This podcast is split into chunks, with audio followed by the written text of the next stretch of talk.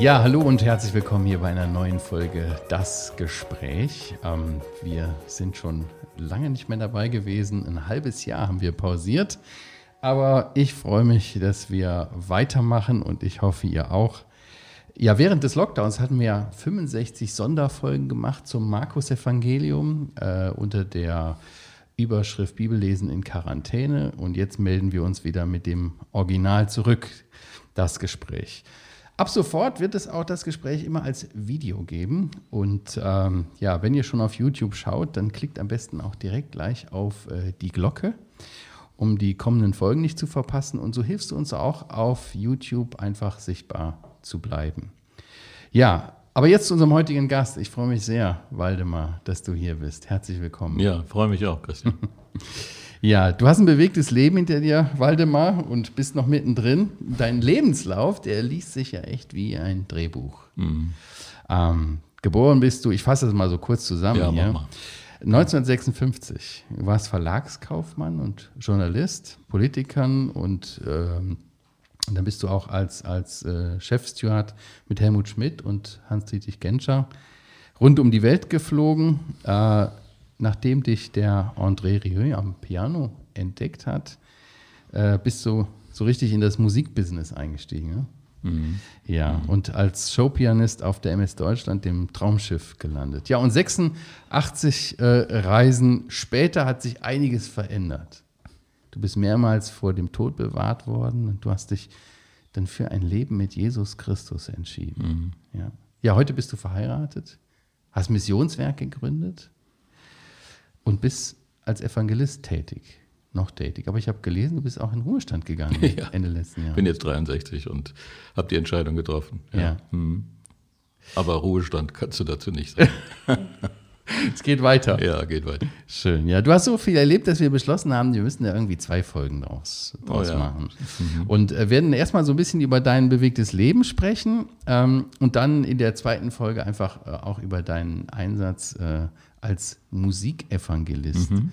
Was auch immer das ist, da bin ja, ich schon ganz gut. gespannt. Okay. okay. Ja, dein Lebenslauf ist so bunt, äh, du hast so viele verschiedene Talente. Sag mal, Waldemar, wovon hast du als junger Mann geträumt?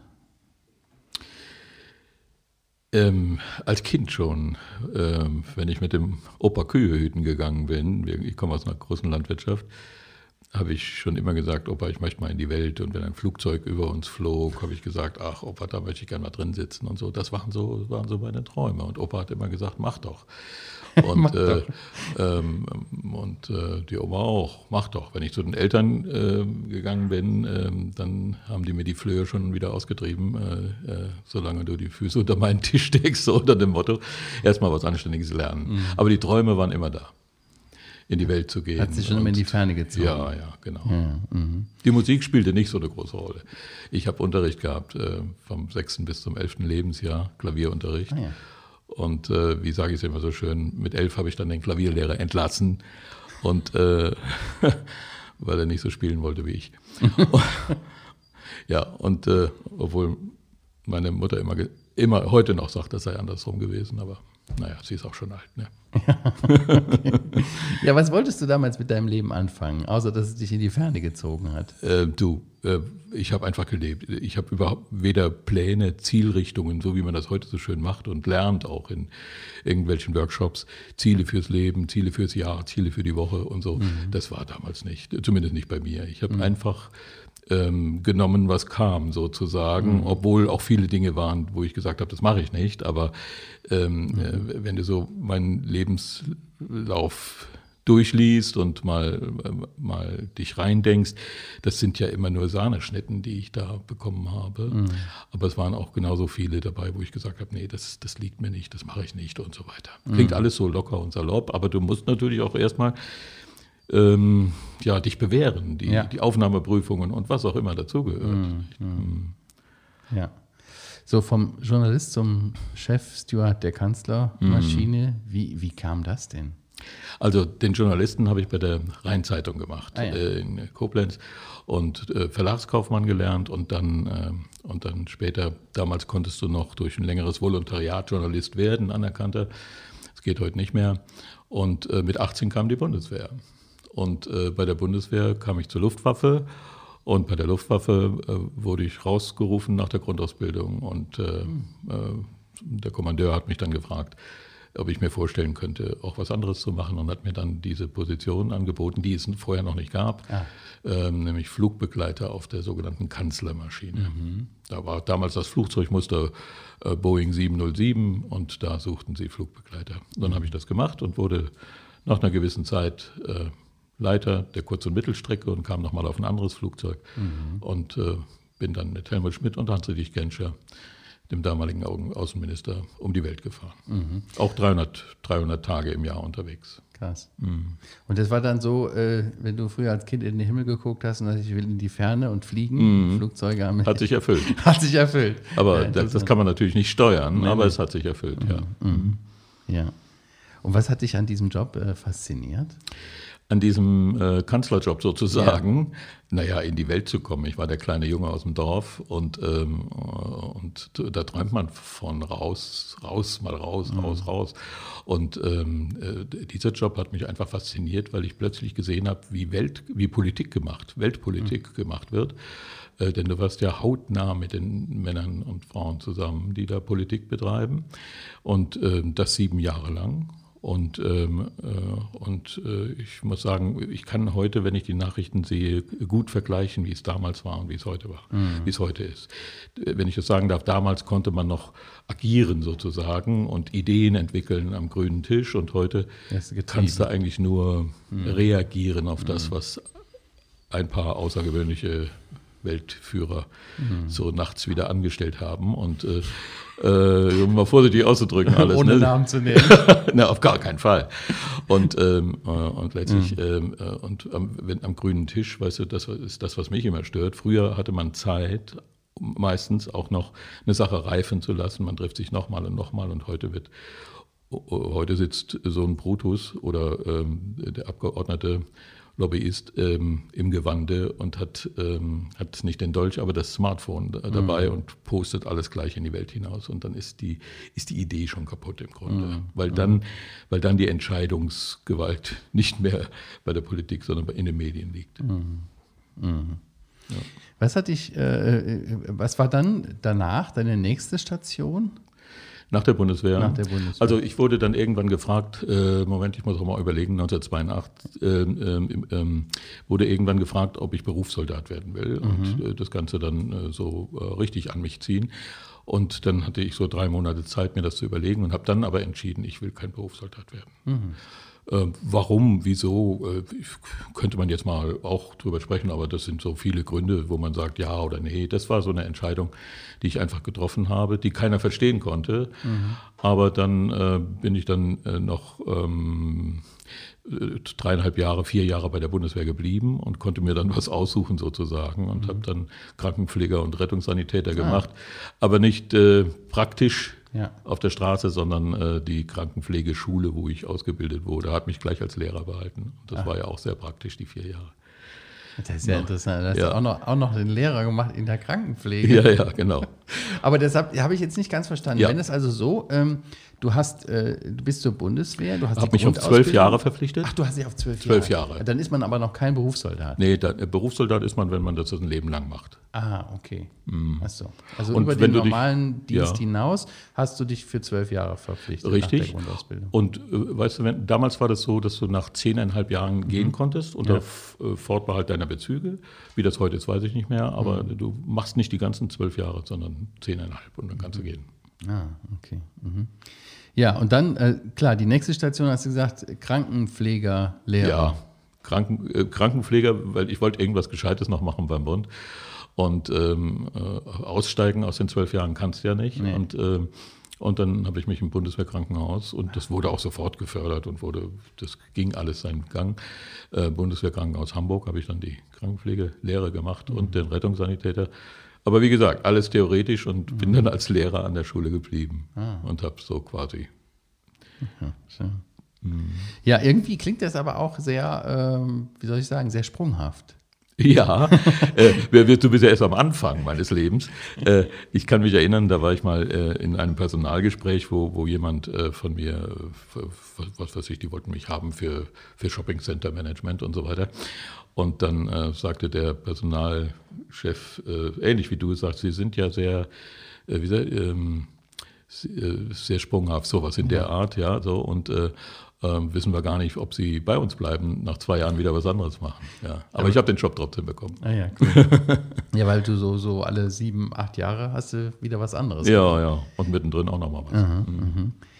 Aber ich, du, ich kann so dir nicht sagen, ob das. du nicht so lange irgendwo äh, ausgehalten oder. Nee, gar nicht. Es kam immer was, was anderes und mhm. Äh, ich, ich weiß nicht, damals äh, war so eine gewisse Unruhe auch in mir, immer ah, wieder mal was Neues ja. auszuprobieren ähm, vielleicht auch eine Urangst, dass man nicht so lange lebt. Meine beiden Brüder sind verstorben. Ich bin auch ein Zwillingskind, ein eineiiges Zwillingskind, mhm. auch verstorben. Und das, das, das, äh, das macht was mit einem mhm. schon, weißt du. Und, äh, und deswegen habe ich Gas gegeben einfach. Und wenn was, ich war ja nirgendwo an irgendetwas gebunden und äh, Gott hat mir viele, wie, wie ich heute weiß, viele mhm. Gaben gegeben. Mhm. Und die habe ich dann äh, ausprobiert. Das ist nicht jedermanns Sache, aber für mich war das genau richtig. Und ja. ich kann heute äh, ja super davon, davon verkünden, nicht? Äh, sozusagen. Mhm. Äh, und alles zu einem Fazit zusammenziehen und jetzt zur Ehre Gottes unterwegs sein. Interessant, ne? wie Gott dann ein Leben irgendwie schon, schon formt und ja. irgendwie auch ein Ziel hat. Ne? Ja. Eines deiner vielen Talente ist auch das Klavierspielen. Mhm.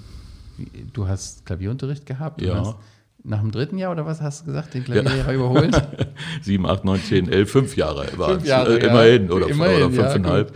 Ja, ja, und dann wurdest du entdeckt. Und dann habe ich lange, nee, oh, noch lange nicht. Äh, nee. Ich, ich habe lange, lange kein Klavier gespielt. Mit, so. äh, mit, mit 17 kam, kam dann mein noch damals lebender Bruder und der eine Swing-Kombo hatte, so mit Kontrabass, mit ah. allem drum und dran, so mit Besen und sagte, Mensch, du hast doch alle Platten mit dem amerikanischen Swing und den spielen wir und komm, du, du kennst doch alle Lieder, versuch's nochmal am Klavier. Und das war so, so klasse, den alten Swing zu spielen und konnte es sofort. Ich bin starker Autodidakt gewesen und konnte aus jedem Notenblatt äh, was machen.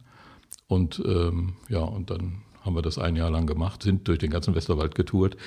Mit 18 kam aber äh, die Bundeswehr. Ja. Okay. Durch den ganzen Westerwald getourt. so klein ist der nicht. Du ja, brauchst ja. gar nicht lachen. Nee? Nee, nee, der, der hat aber ordentliche, ordentliche Maße. Aber verregnet ist. Er ist noch schlimmer als hier.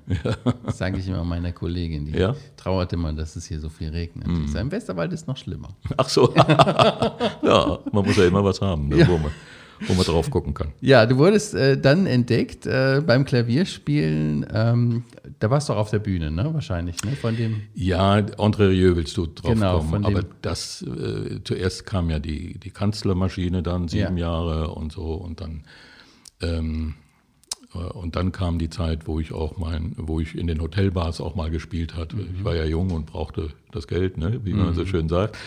Und, ähm, und äh, dann rief mich ein Pianistenkollege an und sagte, du, ich muss irgendwo anders spielen, kannst du mich vertreten in, in Lübeck? Äh, Im Mövenpick gibt es heute nicht mehr Hotel und äh, da ist eine schöne Bar und dann machst du was. Und dann bin ich dorthin, habe gespielt und ähm, hatte gerade kurz vor Feierabend, kurz vor Mitternacht, ging die Tür auf und dann kam André Rieu rein in diese Bar. Nicht? Und äh, ging am Klavier vorbei, setzte sich an die Bar und ignorierte mich völlig.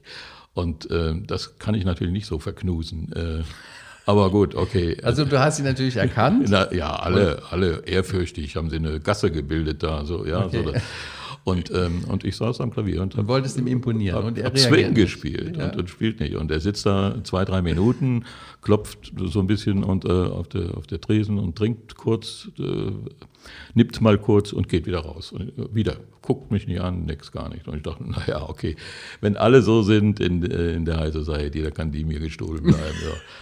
Und dann dauert es nicht lange, du, und dann ähm, geht die Tür auf, vielleicht zehn Minuten, Viertelstunde. Und dann hat er seine ganzen Blechbläser oben aus den Zimmern geholt und, äh, und äh, in die kleine Bar rein. Die Leute mussten noch raus, zum Teil, weil kein Platz mehr war. Und ähm, machten dann im Foyer weiter. Und dann haben wir Swing gespielt bis morgens halb vier, vier. Und so, ich weiß noch, da lachen wir heute noch drüber, äh, so sein, sein letzter Satz war, Waldemar, ich finde dich, wenn ich dich brauche, so auf Holländisch stand. Und ich sagte einfach so perplex, perplex ähm, ich dich auch, André. und äh, dann lachten alle und dann war vorbei.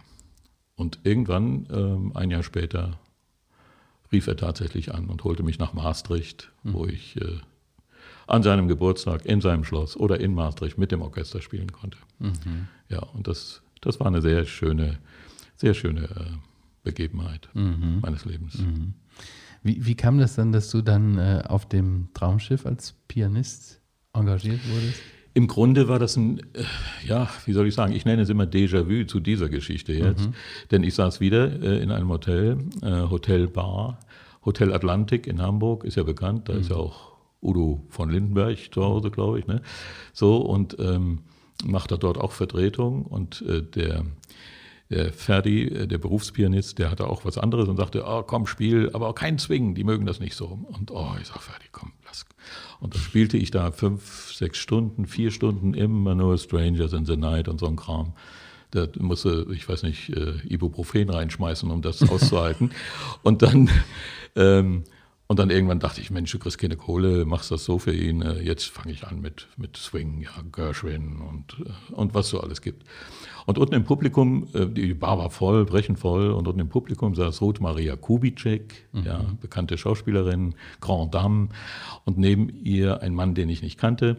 Und ähm, und äh, mit einer Plastiktüte von irgendeinem Discounter äh, auf dem Schoß und, ähm, und dachte, na, die passen ja auch zusammen wie die Faust aufs Auge. Und dann, und dann war aber der Mann so begeistert, als ich anfing, Swing zu spielen, der stellte seine Plastiktüte äh, neben sich und kam ans Klavier und sagte, ist ja dufte, was der hier macht, so richtig auf Berlinerisch. Und ähm, äh, kannst du auf meinem Geburtstag spielen in 14 Tagen? Ähm, ähm, und, und so weiter. Und dann oh, dachte ich, nee, bloß nicht der. Alle, hier sitzen nur Banker, warum kommt der jetzt? Und, ähm, und dann äh, fragte ich ihn noch, ob ich das Lied noch erst zu Ende spielen kann. Und, ähm, und dann sagt er nochmal, hier komm, Junge, äh, was willst du haben? Und so weiter und so fort. Und dann äh, hörte ich auf und dann sprachen wir eine Weile. Und dann war das Wolfgang Rademann, der Produzent von Peter Alexander Show, von mhm. Schwarzwaldklinik, von, ähm, naja, und Traumschiff und vieles andere mehr. Und äh, für den spielte ich dann in Berlin und der brachte mich in die High Society mhm. zu Peter Alexander, äh, zu Paulchen Kuhn und mit, mit allen war mhm. ich plötzlich per Du und spielte mit denen. Mhm. Und ähm, das, das war, das war äh, ja, wie im, wie im siebten Himmel, äh, ja, so. Mhm. Viele wünschen sich immer entdeckt zu werden, äh, ja. Und, ähm, aber hier war das so, ich war plötzlich drin und war anerkannt mit dem, mhm. was ich machte.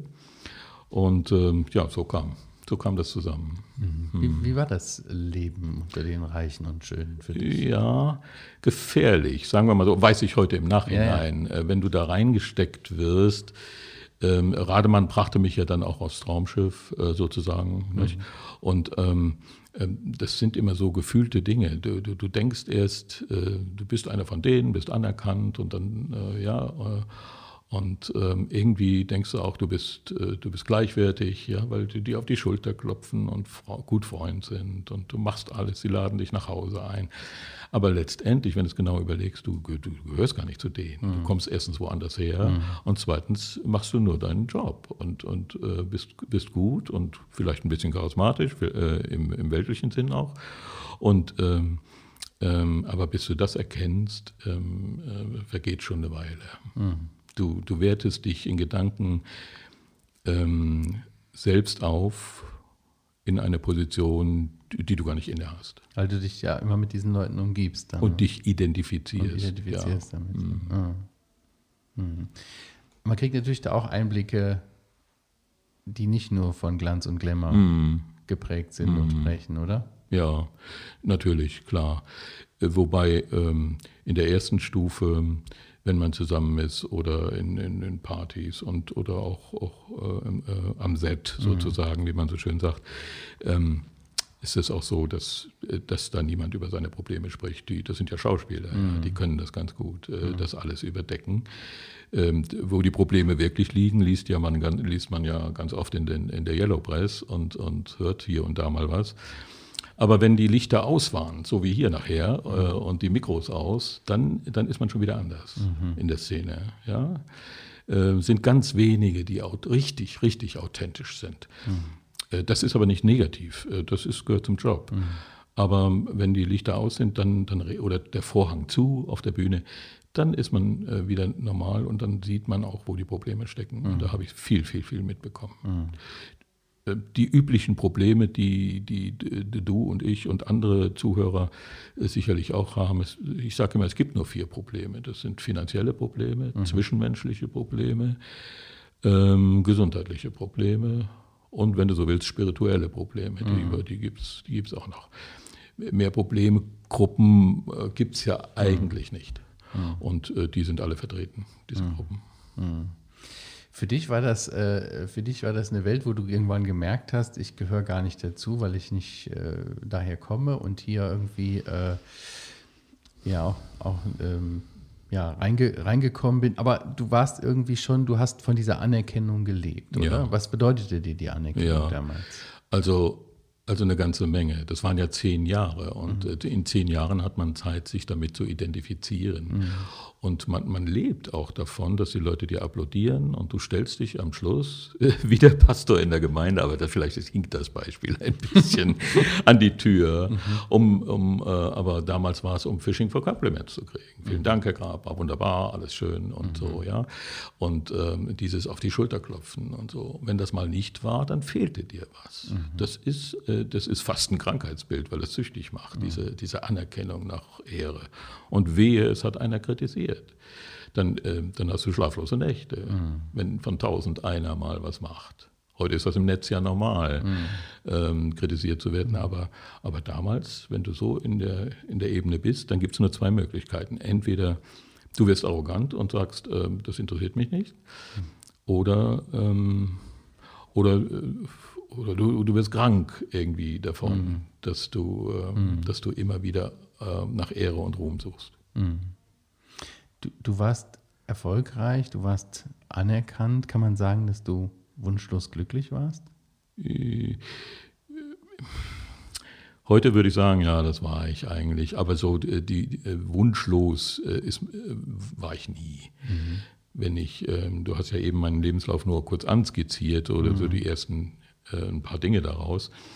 Äh, da waren immer Wünsche nach ein paar Jahren wieder was Neues zu machen. Mhm. Also diese Wünsche, noch mehr Anerkennung zu haben mhm. und noch mehr zu leisten äh, und noch mehr gut zu sein äh, und das dann auch als Feedback mhm. zu bekommen, die, die waren immer da, immer auf der Suche nach mehr. So die, die Unruhe, von der du eben auch gesprochen hast, ne? Ja. Die dich getrieben hat. Ja, irgendwo. ja. Mhm. Ähm, ich würde es heute so beurteilen, obwohl es keine Unruhe war, die mich nicht schlafen ließ. Ja, Aber es war immer so der Gedanke, na mal sehen, was noch kommt und mhm. Augen auf und, mhm. und Gaben genug hatte ich wirklich. Mhm. Und, ähm, und ähm, äh, aber das kann, ist eine ungesunde Sache mhm. eigentlich, dieser ja. Sache nachzulaufen. Mhm. Im Jahr 2000 bist du dann knapp einem Flugzeugabsturz mhm. entgangen, bei dem ja alle Insassen, glaube ich, gestorben sind, mhm. ne, ums Leben gekommen sind. Was war das für ein Gefühl? Also war damals die Concorde, ne? Mhm, genau, ja. Äh, das war im Juli 2000, wenn ich das äh, mhm. richtig in Erinnerung habe. Und ähm, äh, ich war gerade für die Reederei auf, in Venedig drei Monate, ist ja auch nicht zu verachten. Mhm. Und äh, habe mit Ulrich Tukur, dem großartigen Schauspieler und mit äh, großartiger Musiker auch, das Schiff getauft. So, ja, das macht man so. Und, ähm, und blieb, bin dann drei Monate äh, durch den Canale Grande und durch äh, nach Cremona, den Po entlang nach Cremona gefahren. Ähm, und, äh, und dann kam irgendwann äh, der Anruf der Reederei, Herr Grab, wir brauchen Sie dringend wieder auf der MS Deutschland. Ticket für die Concorde liegt am Counter. Und äh, meine Jungs und ich sind oft mit der Concorde geflogen, mussten zwar eine Menge zuzahlen, wenn wir irgendwo waren mhm. und dann zurück auf die MS Deutschland mussten. Ähm, es war teuer, aber, aber es war ein Erlebnis. Und so war das jetzt auch. Und ähm, freute ich mich, hatte noch vier, fünf Tage, hatte eine Woche oder so Zeit und nach vier, nach vier Tagen rief die Reederei nochmal an und sagte, Herr Grab, wir haben die Concorde komplett verschartert, fliegen Sie bitte mit der Lufthansa. Und äh, ich habe das Ticket noch zu Hause. Und, ähm, und dann bin ich mit der langsamen Lufthansa geflogen. Hoffentlich hört das, hören das die Kollegen da jetzt nicht. Und äh, und, äh, und als ich ankam, ähm, haben wir dann äh, gehört, was passiert ist. Weißt du? Dann ähm, hat der Kapitän uns das erstmal gesagt und dann äh, haben wir auf, auf, dem Schiff gehört, was los ist. Und ähm, das Freunde tot sind, Crewmitglieder tot sind, mein Onkel, meine Tante mit an Bord auch tot. Und, und ich war dem Tod von der Schippe gesprungen. Und das, das war schon ein einschneidendes Erlebnis, muss ich sagen. Wir waren dann in New York noch drei, vier Tage. Das mhm. Schiff wurde festgehalten, mhm. bevor es dann weiter in die Südsee ging. Ähm, und dann ähm, musst du das verdrängen und dann the show must go on. Denn die verbleibenden Passagiere, ähm, die haben bezahlt und die trommelten auch schon, hallo, jetzt wollen wir auch mal wieder Musik haben. Und wenn es äh, was zu verdrängen gab, was hast du dann gefühlt? Also ich weiß nicht, irgendwie konnte, habe ich das irgendwie im, im Laufe der Jahre gelernt, Dinge schnell wegzublenden, egal welche Probleme es waren. Ähm, es, es, es, gab immer wieder Probleme, auch kaufmännischer Art. Ich habe eine Firma von sieben in die Grütze gesetzt, ja, dann, äh, und, ähm, aber ich konnte das irgendwie verdrängen. Oder äh, zwischenmenschliche Dinge, mhm. äh, ja, da war ich ein Hallodreh, wirklich. Und, äh, aber ich habe das verdrängt, wenn es Probleme waren. Und so konnte ich auch diese Dinge weit wegschieben, um einfach meinen Job zu machen und einfach auch durch, durch Alkohol und hier ein Sekt und da was und, äh, mhm. Mhm. und mit der Freude der anderen. Ähm, einfach das Leben genießen. Das konnte ich. Ja, und das war aber nicht das einzige äh, Erlebnis, wo mhm. du, wie du eben so schön gesagt hast, dem Tod von der Schippe gesprungen mhm. bist. Ne? Äh, kurze Zeit später warst du auf äh, Samoa und bist auch knapp. Mhm. Ein ja. Taxi war das, glaube ich, ne? Ja, ja, ein Chauffeur, so ein, so ein Chauffeur. Ja. Und ähm, äh, richtig, da war ich mit äh, einem der Kapitäne der Reederei mhm. verabredet. Der war nämlich zu Gast auf der MS Deutschland. Äh, der Reeder hatte ihm, äh, ihm und noch einem Freund vier Tage, glaube ich, geschenkt, mal vier Tage mit der MS Deutschland zu fahren und dann, bevor er wieder auf sein Schluss, Flussschiff geht. Und wir saßen abends lange, äh, oder die saßen lange in meiner Bar, während ich spielte. Und wir waren ja auch befreundet, weil ich auf diesem Flussschiff schon gefahren mhm. bin. Und dann verabredeten wir uns für morgens um acht äh, an der Reling oder unten an der Gangway. Mhm. Und äh, dass wir in Samoa irgendwo frühstücken. Mhm. Kannten wir auch, wir wussten schon wohin und so weiter.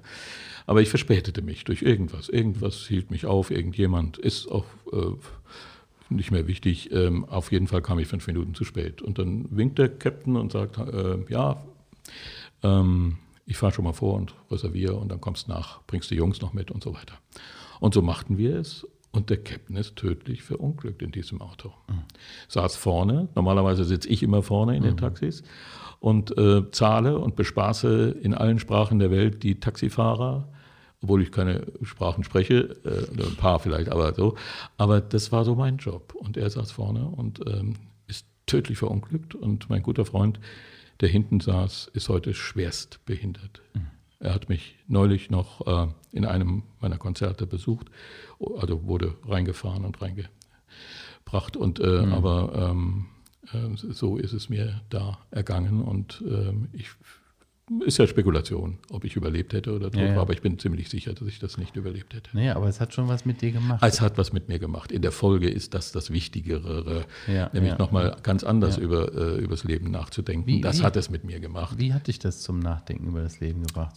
Ja, weißt du, man kommt jetzt von Stöckchen auf Steinchen. Äh, während meiner Zeiten auf der MS Deutschland habe ich auch immer wieder in Malaysia gelebt. Das wussten nur eine Handvoll Leute um dicht bei meinen Tempeln zu sein, habe viel Geld ausgegeben, um dort meditieren zu lernen. Wie, wie bei deinen, Entschuldigung, äh, ja. äh, deinen Tempeln, wie deinen Tempeln? Äh, äh, ja, äh, sage ich gleich. Ich äh, war so ein bisschen den asiatischen Religionen verfallen, ah, erst durch Literatur ja. und als wir dann zum ersten Mal in Asien waren, mhm. habe ich mich dafür sehr interessiert und ähm, habe dann mir eine Kaschemme gesucht, wo ich vielleicht 300 Euro im Jahr bezahlte, mhm. um da immer wieder schlafen zu können und bin dann in die Tempel gegangen, um dann mit dem Meister Meditation zu lernen und habe da viel Geld reingesteckt. Ähm, und ähm, aber weißt du, Meditation ist ja häufig auch negativ besetzt, das Wort. Mhm.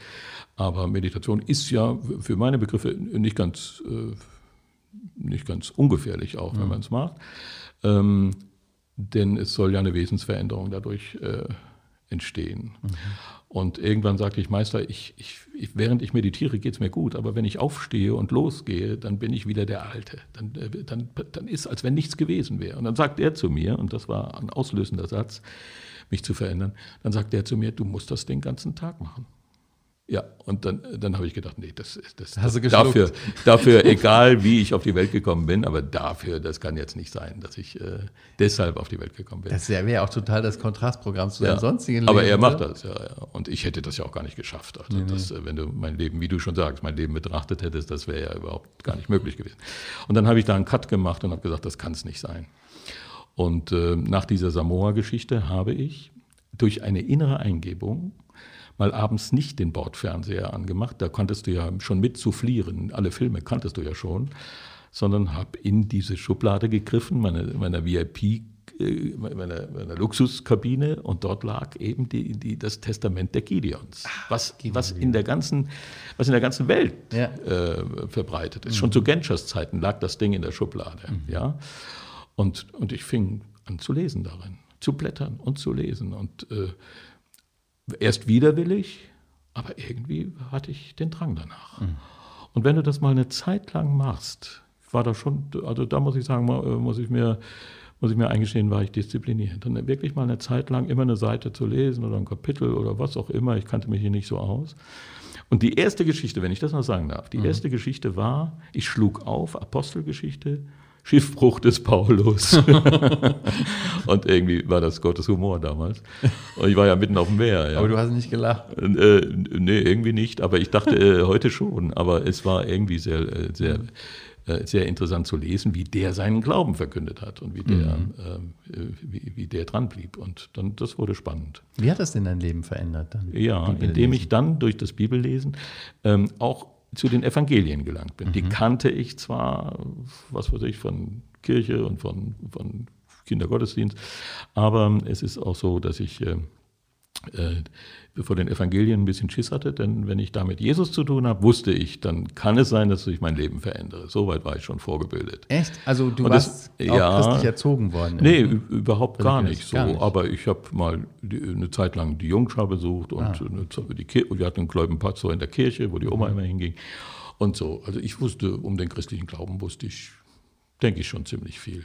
Und äh, es hat, weißt du, heute äh, bin ich immer äh, ja, erstaunt, wenn ich das auch nochmal Revue passieren lasse, warum ich gezögert habe, in den Evangelien zu lesen. Mhm. Weil ich ahnte, dass Christus mein Leben verändern könnte. Und da muss ich erstmal wissen, will ich überhaupt mein Leben verändern?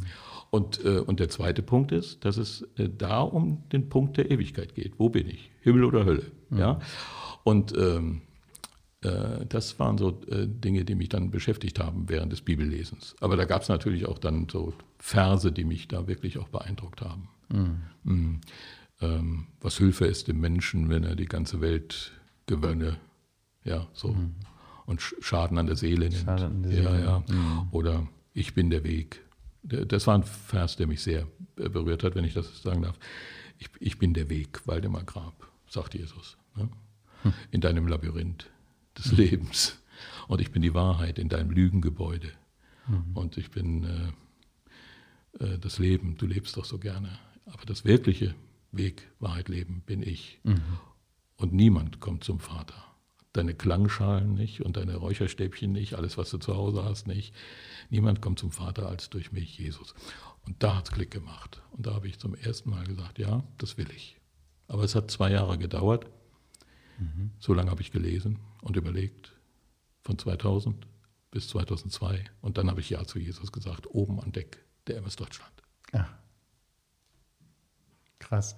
Und äh, das war so ein Prozess, wo du aber immer dran geblieben bist und hast immer wieder zu dieser Bibel gegriffen Ja, und darin ja, gelesen. äh, ziemlich regelmäßig. Es gab mal Abende, wo ich gesagt habe, oh, jetzt ist 2 Uhr, jetzt bin ich kaputt. Dann habe ich es halt tagsüber gemacht. Man, man hat ja die Freiphasen.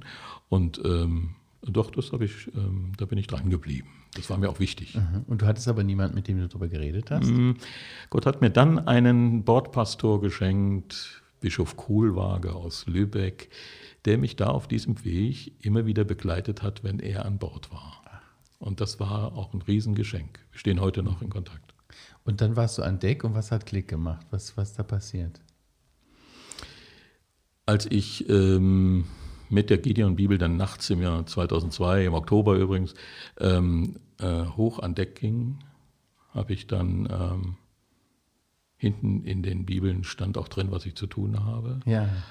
habe ich mit Jesus mein Leben nochmal kurz Revue passieren lassen und habe gesagt, tolles Leben. Aber ich bin unglücklich, wenn ich daran denke, was mal sein wird, wie meine Brüder oder die Leute auf der Concorde mhm. oder in Samoa, mein Freund, der Kapitän und so weiter und so fort. Und äh, ich wusste, wenn ich Ja sage, ist dies erledigt. Und ich wusste, wenn ich Ja sage, ist auch meine Urschuld, die Trennung von Gott, ist erledigt. Ich bin, gehöre dann dazu. Mhm. Das hatte ich gelernt. Mhm. Meine tägliche Sünde, die, äh, da hatte ich noch Arbeit, die abzulegen. Aber mir war wichtig, ich bin erstmal dabei. Und dann von 2002, dem Jahr für Jesus, bis 2004 bin ich noch an Bord geblieben. Mhm. Habe viele alte Zöpfe abgeschnitten, mhm. wie man sieht auch. Und äh, und äh, habe dann ähm, entschieden, ich will jetzt die Bibel studieren. Es gibt schon wieder Anfragen von überall her, aber ich möchte jetzt die Bibel studieren und bin dann ausgestiegen und äh, habe eine Bibelschule besucht im ganzen Lande und bin dann hängen geblieben, drei Kilometer von, meinem, von dem Wohnort meiner Eltern in Wölmersen. Hm. Bei der damals hieß sie noch Neues Leben, mhm. Bibelschule, äh, Theologisches Seminar Rheinland heute und habe dort studiert. Mhm. Theologie studiert und bist Evangelist geworden. Ich bin Evangelist, ja. Ich habe zwei Semester in, äh, in Wölmersen gemacht, mhm. zwei äh, Semester biblisch-therapeutische Seelsorge mhm. und zwei Semester bei der BFU, das ist so ein Fern, Ferninstitut. Und ähm, das genügte mir. Ich habe mich da auch beraten lassen. Anton Schulte, der Leiter des Werkes Neues Leben damals, ähm, der war mein persönlicher Mentor. Ich war ja auch schon älter, mit 50 habe ich ja studiert und neben mir saßen so 20-Jährige mit der Volksbibel in der Hand. Das war schon ein alte, äh, anderes Leben, muss ich sagen. Da muss ich mich dran gewöhnen. Mhm. Und, ähm, und Anton hat mich aber dann ähm, in die richtige Spur gebracht und hat gesagt, äh, du musst Evangelist werden. Mit dem, was Gott dir in die Wiege gelegt hat, äh, eins meiner Ziele war, ins Kloster zu gehen. Stell dir vor, welches ist egal, evangelisch, katholisch, habe ich mir gar keine Gedanken gemacht, aber ich wollte Gott dienen, so im Kloster. Und dann hat er regelrecht mit mir Tacheles geredet und hat gesagt, du kannst nach diesem Leben nicht Radieschen im Kloster pflanzen oder sonst was machen. Du musst unter die Leute und von Jesus berichten. Und dann hat es aber auch noch eine Weile gedauert, bis ich gesagt habe, ja, Anton, das mache ich. Mhm. Und dann hat er mich begleitet auf dem Weg. Schön. Mhm. Mhm. War der so für dich dann auch so ein, so ein, so ein geistlicher ja, Vater? Auf jeden Fall. Auf jeden Fall, ja. Und äh, vielleicht äh, darf ich das noch erwähnen, äh, die Sekretärin von Anton, die habe ich dann geheiratet. Na. Ja. cool. Und das war äh, das erste Mal eigentlich, dass du geheiratet hast? Nee, oder? ich war schon mal verheiratet ja. zu Kanzlerzeiten. Ähm, die Ehe hat aber nur anderthalb Jahre, zwei Jahre gedauert. Ja. Mhm. Du bist dann Gründer eines Missionswerks geworden, mhm. Hoffnungsträger e.V. Ja. ja. 2006 haben wir das gegründet mit 20 Freunden. Was ist dein Anliegen damit gewesen? Oder ähm, immer noch? Ja, mein Anliegen ähm, hat sich erst entwickelt sozusagen. Ich habe das Missionswerk, heute, heute darf man das ja sagen, damals gegründet, weil man mir gesagt hat, du kannst, du kannst, äh, wenn du irgendwo gepredigt hast oder ein Konzert gegeben, hast, dann drückt man dir 50 Euro in die Hand und da kannst du nicht von essen gehen. Das sind Spenden, die musst du ordentlich verwalten. Und mhm. das dieses Materielle, das war der Grund, warum ich das Missionswerk gegründet habe. Stell dir vor, mhm. da war keine Vision, wie, wie Werner Eugelbauer oder andere das haben und so. Ähm, äh, das, äh, für, für, mich war das äh, rein, eigentlich, wenn ich so zurück betrachte. Mhm. Das entwickelte sich Pragmatisch aber, so. Pragma, ja, genau. Und das entwickelte sich aber sehr mhm. schnell wo Gott mir auch äh, wirklich ein paar Dinge als Last aufgelegt hat in, in mhm. meiner Seele, in meinem mhm. Herzen mhm. und mir Bibelstellen gezeigt hat und viele Gespräche mit Brüdern und, und wo mir klar wurde, ah, ja, du musst jetzt äh, auch wissen, was du machst. Mhm. Und dann bin ich eine Weile ins Gebet gegangen, auch Monate. Und dann war klar, wir missionieren mit den Gaben, die Gott mir gegeben hat. Mhm. Eigentlich lag es auf der Hand. Mhm. Ja, es lag auf der Hand. Ich mache Musik, und ich spreche und ich predige mhm. und nutze meine Stimme. Und, ähm, und äh, 2006 äh, haben wir es gegründet und 2007, Ende 2007 ging es aber dann los, mhm. wo ich wirklich mit Feuer und Flamme und mit einem tollen Mitarbeiterstab dann angefangen habe zu predigen und zu evangelisieren. Mhm. Da werden wir auch noch drüber mhm. reden. Ah ja, okay. Aber ich glaube, das führt zu weit. Wir müssen da einen Break machen. Ja. Wir, machen eine, wir machen noch eine zweite Folge. Mhm. Äh, ganz kurz nochmal zurück. Du hast das eben ja gesagt, du hast 2007 geheiratet. War ja auch nochmal eine große Veränderung mhm. äh, in deinem Leben. Mhm. Wie sieht heute euer gemeinsames Leben aus? Ähm, von meiner Frau und mir? Ja wir leben in einem kleinen katholischen Pfarrhaus im Westerwald in Hartenfels. Neben uns die katholische Kirche, das ganze Dorf ist katholisch, so, ja. Und ich bin als Protestant da rein, weil das schon Jahre frei stand. Mhm. Und wir wollten da gar nicht hin, aber es kam über so eine App, kam immer dieses Haus. Und, und es ist so schön denkmalgeschützt, wirklich wunderschön. Und ähm, in der Mitte ein kleiner Pfarrgarten, den haben wir Luthergarten genannt muss ja irgendwas da sein, was äh, so und so. wir haben da wirklich ähm, jetzt auch ähm, dort leben wir mhm. und dort agieren wir und das Nachbarhaus haben wir auch angemietet, das nennt sich Coming Home House, aber da kommen wir dann sicher später ja, nochmal genau. drauf und ähm, und von dort aus operiere ich quasi äh, in die Welt hinein. Waldemar, was ist für dich heute Erfolg? Mm, das Wort streiche ich äh, wirklich, sage ich auch meinen Mitarbeitern. Lasst uns nicht darüber reden was wir, äh, was ist wir aber keine Erfolg Verdrängung. Nee, nee. ja, da bin ich ja Meister drin, wie du weißt. Äh, nee, nee, äh, nee, wir, dafür sitzen wir zu oft und danken für mhm. das, was wir erreicht haben. Und, mhm. äh, und erkennen auch, wenn die Türen zu sind, mhm. muss ich auch sagen. Aber äh, wir, wir sind dankbar, wenn wir es kriegen. Und ähm, ein Missionswerk lebt immer auch von Geld. Und so äh, merken wir auch Monat für Monat, müssen wir auf die Knie, um den Mitarbeitern die Gehälter bezahlen zu können. Und Monat für Monat kommt es aus einer anderen Ecke sozusagen und es ist immer ein Segen da. Mhm. Schön, schön. Wenn du heute auf dein Leben zurückblickst, mhm. welche Gedanken kommen dir? Unter dem Motto, würde ich alles nochmal machen? Äh, nee. Also ich, ähm, ich bin einfach nur dankbar, dass ich bewahrt geblieben bin, mhm. um heute diese Summe, diese große mhm. Summe dieser vielen Dinge, die ich äh, machen durfte in einer in einer Berufswelt, die man draußen auf dem Arbeitsamt nicht, nicht kriegen kann, sondern die einfach nur weitergereicht, vom Weiterreichen lebte, ähm, dass ich heute mit dieser Summe etwas machen kann, ähm, was meinen Gaben richtig entspricht, mhm. trotz meines Ruhestandes schon. Und äh, das, das ist die Erfüllung eigentlich im Grunde jetzt. Mhm. Waldemar, vielen Dank für deine Offenheit. Ähm, ich freue mich schon auf die zweite Folge mit dir, mm. wenn wir über deinen Dienst sprechen wollen als Musikevangelist. Ja, danke auch ähm, euch fürs Zuschauen, an alle Zuhörer und Zuschauer, dass ihr dabei wart. Ähm, den Link zu äh, Waldemars Dienst als Musikevangelist findet ihr in den Show Notes. Ja, in zwei Wochen kommt dann die nächste Folge von Das Gespräch, wo wir dann äh, reden werden über deinen Dienst, lieber Waldemar. Ab dieser Folge sind wir auch auf YouTube mit das Gespräch. Schau gerne vorbei auf unserem Kanal Heukebach TV. Wenn du schon hier auf YouTube äh, schaust, dann klick einfach auf die Glocke. So abonnierst du unseren Kanal und verpasst keine Folge mehr. Ich sage Tschüss und bis in zwei Wochen. Tschüss.